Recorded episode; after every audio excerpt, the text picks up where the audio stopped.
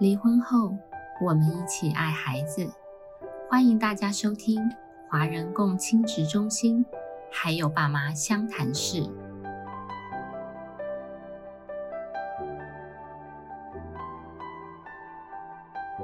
大家好，我是今天的主持人黄心理师。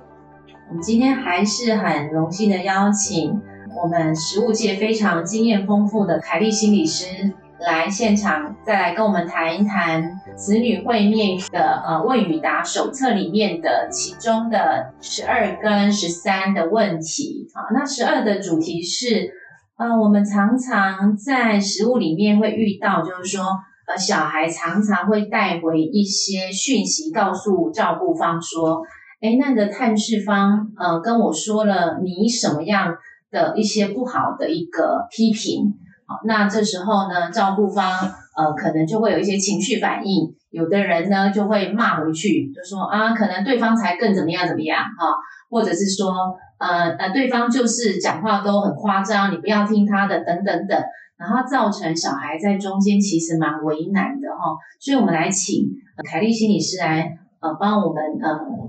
解决一下，就是说如果在会面的过程里面哈。那个小孩会带回来，就是呃攻击对方的讯息的时候，要怎么样的来回答或是处理？刚刚那个黄心理师说解决，我想说哦，给我一个好大的任务，这个问题很难解决，应该是说我们可以提醒父母怎么做啦，不管你是照顾方或者会面方。所以刚提到的说，哎，孩子呃来回两个家的时候，那他会跟双方说了一些你认为啊不实的言语，或者是比较负面的，那这时候该怎么做？那我想，其实，在离婚后啊，如果双方的关系还没有那么平和的时候，特别是没有跟孩子同住的那一方，因为跟孩子相处的时间是比较少的。比较容易会有这个担忧，所以我们也可以理解。那当孩子说了一些话的时候，呃，我想其实要提醒父母，当孩子在会面的时候，特别是跟你个人的负面的陈述有关，那我觉得首先是不要为自己辩解，呃，不必去跟孩子说，哎，其实呃，当初会离婚不是你爸爸说的那样，其实是你爸爸外面有女人。不是我外面有男人，就是不需要去为呃某些事情再做一个解释跟说明，然后也不要说不回应或忽视孩子的问题。那大家就想说啊，刚刚凯丽说不要做什么，不要做什么，那我们要做什么呢？我觉得要先同理孩子的情绪，带回这句话的时候，你可以先问孩子说。那妈妈想，你听到爸爸这样说的时候，是不是有一些难过，或者有些惊讶？呃，先去处理孩子情绪的部分。那我觉得回应要比较简短，或者是说他带回这个讯息，我们给孩子一个回应，说哦，那这件事情我跟爸爸会处理，因为我想带回了一些负面的东西是跟孩子无关的。那也让孩子知道是。你们两个是可以有一点对话跟沟通的。我们 好像在前几集说到说，如果父母不不对话跟沟通的时候，孩子就就容易操弄你们的关系。嗯，是。所以有时候，呃，跟小孩解释太多大人的呃世界，其实小孩不一定能够理解跟懂哦。嗯。而且呢，小孩其实比较呃真正在意的是，嗯，有没有人会持续，就是爸爸妈妈会不会持续的呃爱我。然后他其实也不想要看见爸爸妈妈互相的攻击，这可能比较是小孩子核心的一个真正的担忧跟恐惧，可能他们也还没有能力去理解大人世界到底怎么一回事啊。我我觉得也不要马上可能就要传讯息或打电话去跟对方厘清或者质问，说你为什么这样说，为什么那样说。那其实又让孩子陷入了一个啊，我是不是我引起了父母的一个吵架跟争执？因为有时候他回来，他是很自然的去说了，也许他听到了某些状况，呃，或许是他误解了，因为这毕竟是一个传话的过程，对，所以重点是我们如何去回应孩子的情绪，也不要假设说我们了解所有的事实啦，因为我想看你孩子的年纪，特别很小的孩子。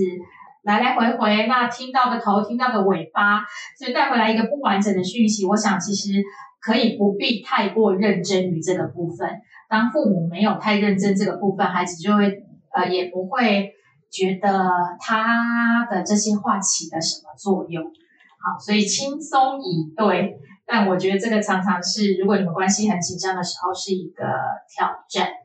那我觉得还是提醒一下，就是说，当听到的时候，我们可能会立即性的会有情绪的反应。怎么样，先让自己深呼吸，呃，调整一下情绪，然后想看看要怎么回答是比较理性的、适合的回答。我想，可能我们可以先做到这个，然后可能接下来的呃陈述或者是行为就会比较。呃，不会后悔，或是说不理性的处理这样子。嗯，对，像我上一周在家长团体，呃，或前两周在家长团体都在谈情绪如何影响沟通。嗯，那这些家长其实也蛮同意的，都觉得他不管在调解或在商谈的时候，很快的，就是被对方激起，然后也唠了一些狠话，事后也都会觉得蛮后悔的。所以大家都可以理解说，哎，当你有情绪的时候。你很难做一个好的回应，特别是亲子之间这样，所以听到以后不舒服是正常的。那我们如何让自己先冷静，然后可以先去同理跟回应孩子是比较重要的部分。那还有就是，呃，小孩子我们担心会被洗脑，我觉得我们实物也常常看到，就是两个大人不沟通，这个情况比较容易出现，对不对啊？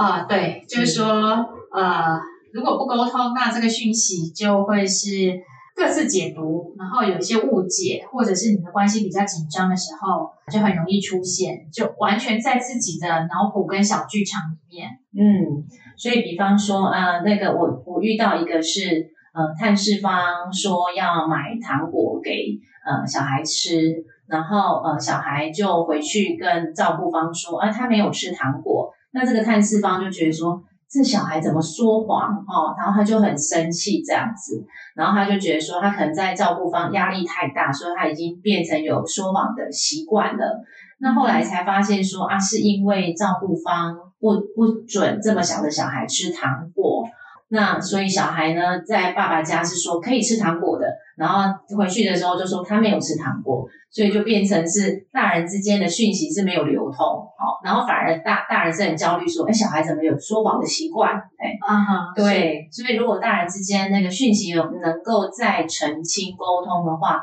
我想就不会有这个问题的发生。嗯，是，所以呃，大人要沟通是很重要的。不过大概来到我们这边呃服务的家长。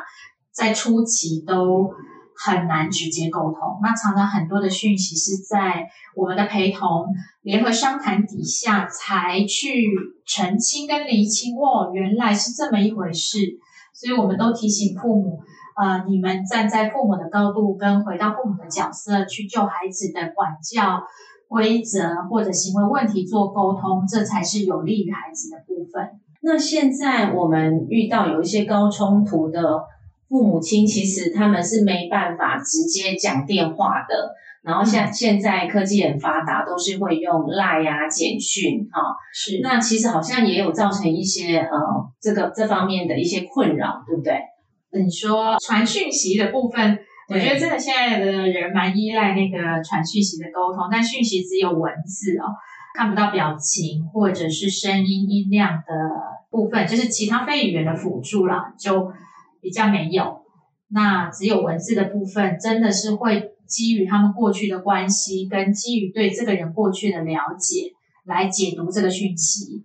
那有些人其实那个表达方式明明其实是很焦虑的，但是他传出来文字让别人觉得是在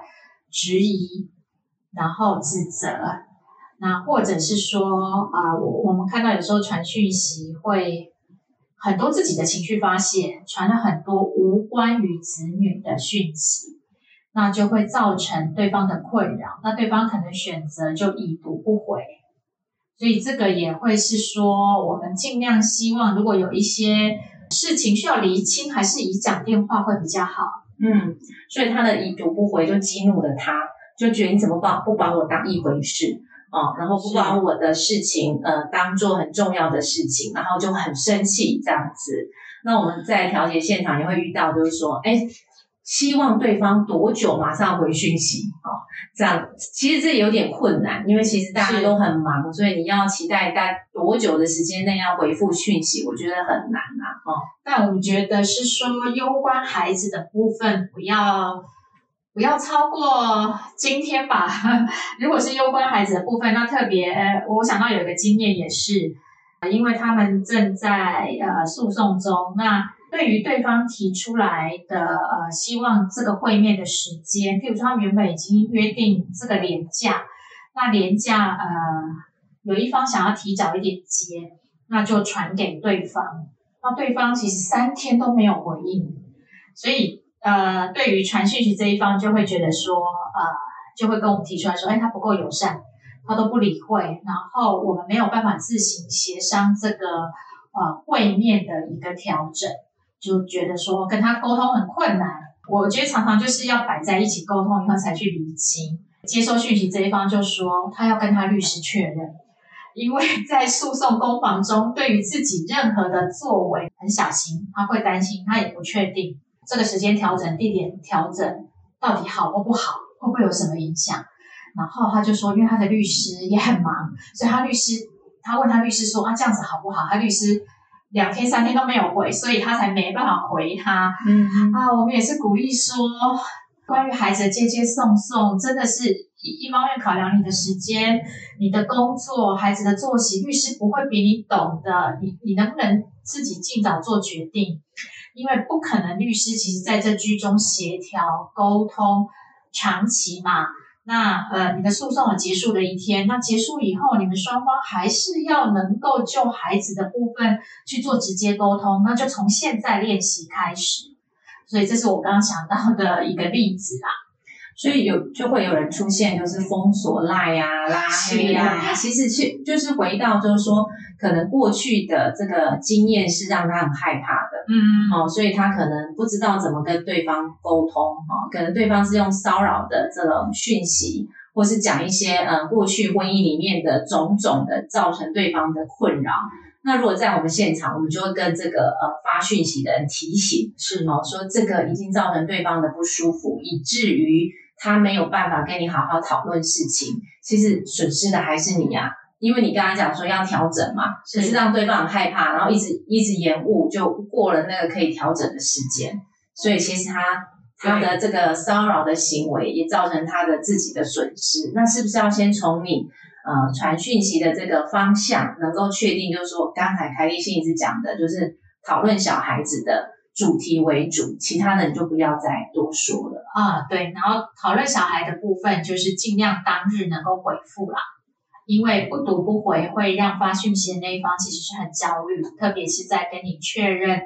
这个孩子会面时间的一个部分，呃，或者孩子有一些呃需要调整的部分的议题，所以会希望各位爸爸妈妈就是能够回到以孩子的部分来做这样子的一个沟通。所以，当你提到那个封锁的部分，我我们其实如果在第一次不管调解会谈时候有未成年子女，我们会确定他们目前的沟通管道是什么。如果我们听到说有一方封锁对方，我就会去澄清跟确认说，那为什么封锁？那就会像刚黄心理师说的哦，因为他都传一些东西骚扰啊、无关的东西，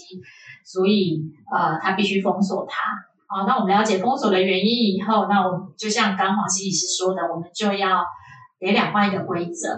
你你传的讯息是攸关孩子，那攸关孩子，呃的，你就必须在多久时间内回复？那我觉得父母都需要去练习。那先从我们其实呃要求的比较结构性的一个沟通开始，然后慢慢才能够去呃发展出那个善意的部分跟合作的部分。不容易，嗯，所以我们今天的第十二个问题的讨论就是，嗯，小孩被洗脑怎么办？刚才凯丽心理师有提供几个原则，先安顿自己的情绪，然后能够呃简短的回应，不要不回应啊，还有同理孩子的情绪，同理孩子的情绪。然后第十三个问题就是，呃，对于无关子女会面的讯息，该应该怎么办？那刚刚才哦，我们也讨论出来，就是说，哎，这个呃造成封锁的原因是什么啊？是不是可能已经超过这个子女的主题？那呃，定一个规则，呃，未来怎么样在通讯上面讨论什么主题？还有回复的呃，如果是小孩子的议题，希望能够在一天之内回复啊，因为这个是比较呃紧急的事情。嗯，好，所以今天我们讨论第十二跟第十三的问题。就提供给各位听众参考喽。那一样，呃，就是有任何呃在呃照顾呃未成年子女上面的爸爸妈妈有任何的问题，都可以跟我们儿家协会